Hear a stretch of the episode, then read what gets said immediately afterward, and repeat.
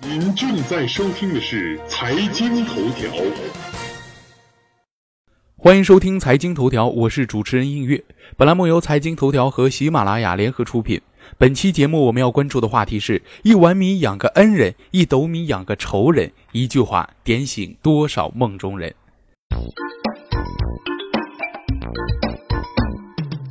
老话说得好，一碗米养个恩人，一斗米却养个仇人。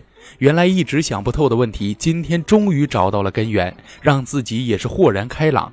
打小接受的传统教育是做人要讲义气，也明白滴水之恩应当涌泉相报的道理。所以啊，自己倾心相助的朋友离我而去的时候，我是苦闷呀，并且百思不得其解。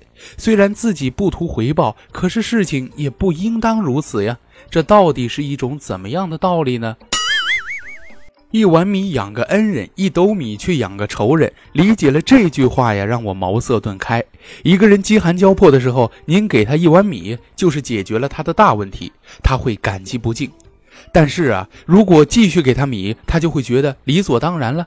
一碗米不够，两碗米不够，三碗四碗，还是觉得你只给了他沧海一粟。欲望就像海水，喝的越多，越是口渴。欲望其实就是你灵魂中的痒。痛了可以忍着，而痒呢，却是越挠越想挠的。从前呀，有两户人家是邻居，其中一家要比另一家富裕得多，两家相处的却很好。有一年天灾导致田中颗粒无收呀，穷的一家没了收成，只能饿着等死；富的一家有很多的粮食，就给穷的一家送去一升米，救了急。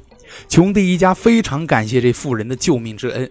熬过最艰苦的时刻以后，穷人就前往富人家道谢。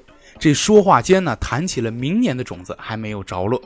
富的一家就慷慨地说：“这样吧，我这里还有一些粮食，你再拿走一斗吧。”这穷的一家千恩万谢地拿着一斗米回家了。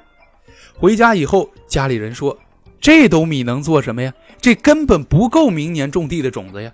他们也太过分了吧！既然这么有钱了，就应该多给我们一些粮食和钱呢。”俗话说得好，这隔墙有耳啊！这话呀就传到了这富人的耳朵里，他很是生气呀，心想：我白白送给你这么多粮食，你不仅不感谢我，还把我当仇人一样记恨。于是，本来关系不错的两家人，从此变成了仇人，老死不相往来。这就是升米恩，斗米仇的意思。当人快要饿死的时候，你给他一升米，他会把你当做恩人。可是你要给他一斗米呢，他就会想：既然你给得出一斗米，你就能给的我更多呀。你要是不给我，那你就是我的仇人了。三国时期呀，吴国有个叫赵姬的女人，在她闺女出嫁前，她就跟她闺女说：到了婆家以后，您千万不要做好事儿。这闺女很不解呀，就问她母亲：您不让我做好事儿，那难道让我做坏事吗？这母亲啊，立刻正色道：好事都不能做，更何况是坏事呢？